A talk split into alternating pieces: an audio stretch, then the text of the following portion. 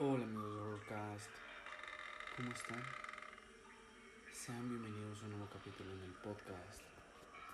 El día de hoy les voy a contar, tengo una llamada perdida de mi propio número.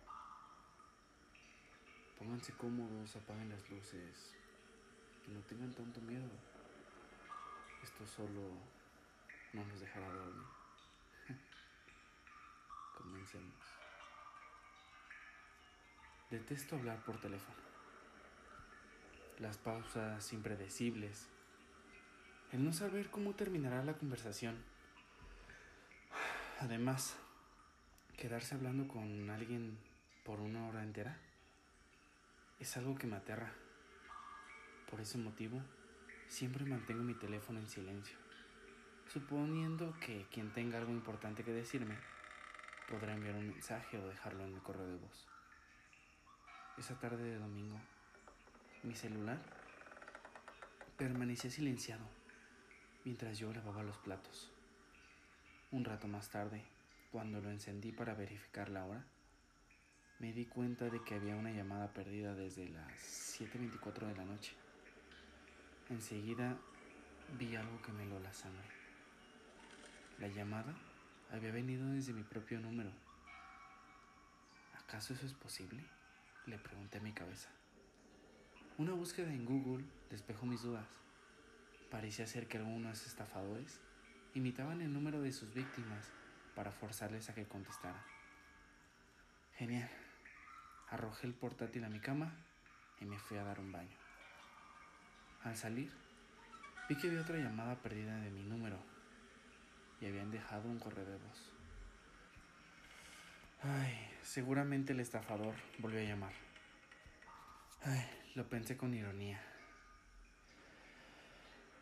Oprimí mi buzón de voz y escuché con atención. ¡Pam! Lo primero que oí fue un sonido sordo que hacía eco a lo largo de la línea. Lo siguiente fue una estática que duró varios segundos. En el fondo, unos clics muy débiles, poco audibles. Segundo después, se oyó un crujido. La estática se desvaneció lentamente hasta convertirse en un suave zumbido. Después, escucho una voz entrecortada que competía con el zumbido. No entendía sus palabras, pero parecía que se trataba de una mujer. No fui capaz de distinguir si gritaba o lloraba. Más de 30 segundos después, detente. Pude comprender esa palabra a la perfección. La habían gritado claramente, tal vez con enojo o con terror. Era difícil de saberlo. Lo que sí supe, sin lugar a dudas, fue quien la había pronunciado. Esa era mi propia voz. El audio se terminó, solté mi teléfono y me senté en mi colchón, intentando comprender lo que había sucedido. Tal vez se trate de algún fallo técnico, pensé, pasando mi mano por mi rostro. ¿Realmente era yo quien hablaba? Debe de haber cientos de tipos que suenen iguales a mí, ¿no? La pantalla del teléfono se encendió. Acababa de recibir un mensaje de texto. Lo tomé con manos temblorosas.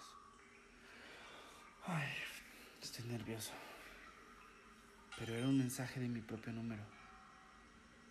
Lo único que contenía eran cuatro palabras con letras mayúsculas.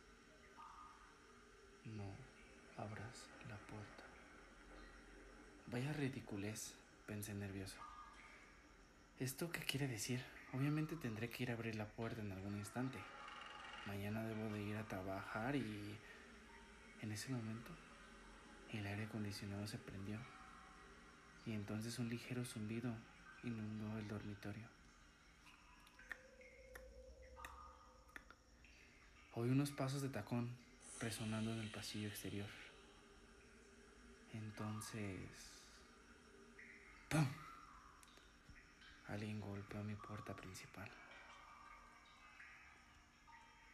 Esta historia fue originalmente posteada en inglés en uno de los foros de Reddit.